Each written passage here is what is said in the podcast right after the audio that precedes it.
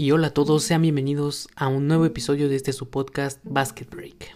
En este programa ya saben que estamos hablando, o bueno, literalmente apenas llevamos dos episodios, pero pretendo que estemos hablando de temas bastante relacionados al básquet, al básquetbol, este juego bastante interesante. Y principalmente, como te habrás dado cuenta ya en la portada de, esta, de este episodio, te darás cuenta que dice preguntas y respuestas.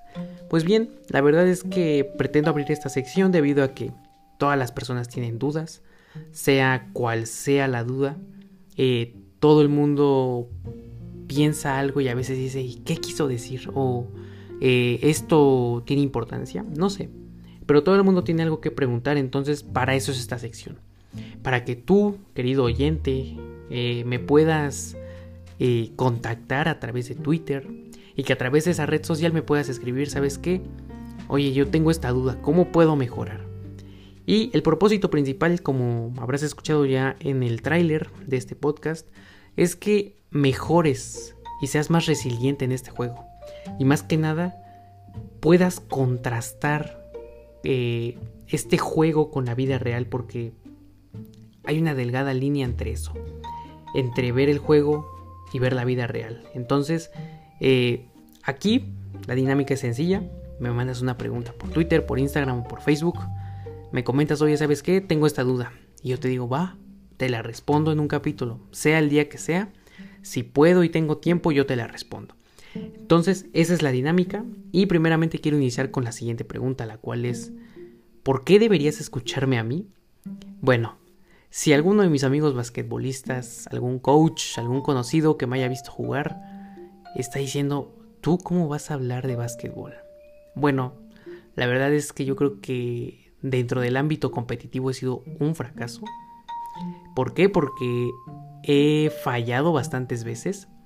Eh, tuve muchas oportunidades, las cuales en su momento desaproveché. Y sé que esto no suena muy alentador para que me preguntes a mí, pero precisamente yo creo que esos fracasos en realidad me han ayudado a mejorar muchísimo, no solamente en el juego, sino como persona.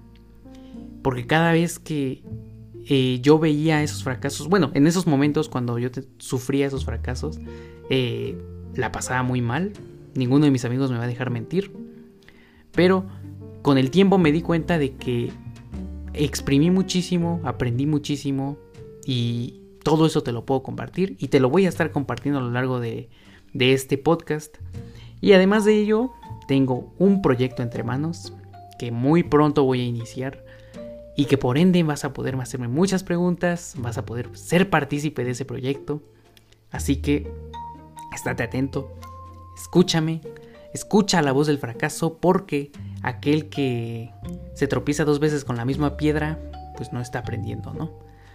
Y te lo digo por mucha experiencia. Así que si no quieres cometer tantos errores, si no quieres cometer tantos fracasos, contrasta tu vida con el básquetbol, contrasta esos errores con la vida real y te aseguro que tu perspectiva de este juego va a cambiar, tu perspectiva sobre la vida va a cambiar y vas a mejorar muchísimo.